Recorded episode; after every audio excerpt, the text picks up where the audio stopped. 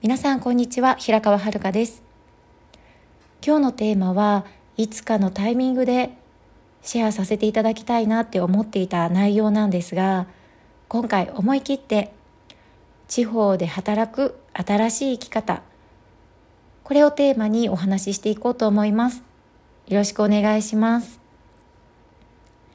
先日いつものスーパーに行くと雰囲気が変わっていたんですね。どういうふうに変わっていたかと言いますと無人レジの導入です。もう今でこそセルフレジって浸透してきているところも多いのではないでしょうか。でじわじわとその無人レジセルフのものっていうのが増えてきているんですけれどもついにここも来たのかって思ったんですね。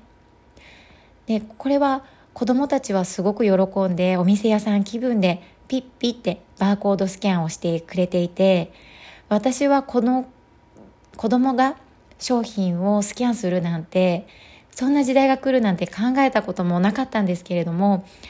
まさにアニメのドラえもんで見ていた未来が少しずつ現実になっているんだなって感じました。こういうふうにポジティブに聞こえる側面も事実であるかもしれませんがここからお話ししていくのはとってもリアルで目が耳が痛く感じる方もおられるかもしれませんが二極化が進んでいるのが地方のこの私の住んでいるところで感じるということは時代の先端である都会ではもっとそれが加速しているっていうことなのではって感じたんですね。都会に住んだことない私がなぜそのようなことが言えるかと言いますと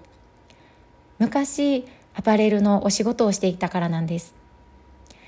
ファッションも都会で流行っているものが地方に浸透してくるまでには約3ヶ月遅れで来ると言われていました。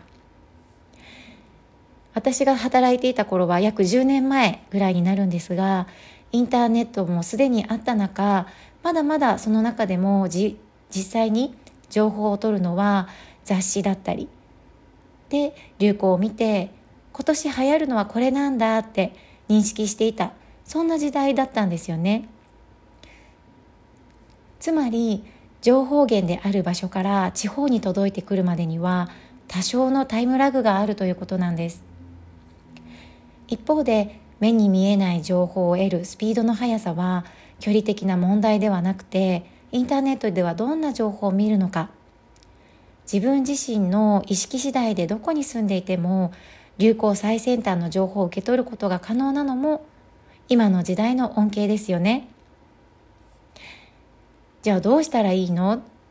何が言いたいの？と思われるかもしれませんがこれからどんな時代になってその時代の中で私はどんなライフスタイルをしているんだろう？私は何がしたいんだろうと考える時間。つまり未来を作っていく時間が必要になってきます。これを遠回りに感じる方もいらっしゃるかもしれませんが今のままではなくもっともっとより時代の流れに乗った生き方働き方を望んでいらっしゃる方ならなおさらなんですね。確実に時代が変化してきている中でどんな未来を望むのか時代に流されるのか時代に乗るのか。私もまだまだ模索を続けている中で女性一人一人が自分軸を太く育てて続けていけれるためにもまずは自分を知ること。何度も何度も自問自答を繰り返してもそこにたどり着きます。焦らずに周りと比べてしまわないで自分に集中したその先には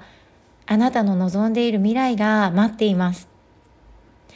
今一歩踏み出そうってそういうふうに感じていらっしゃるならばご自身のその気持ちを恐れないで行動を起こしていきましょう。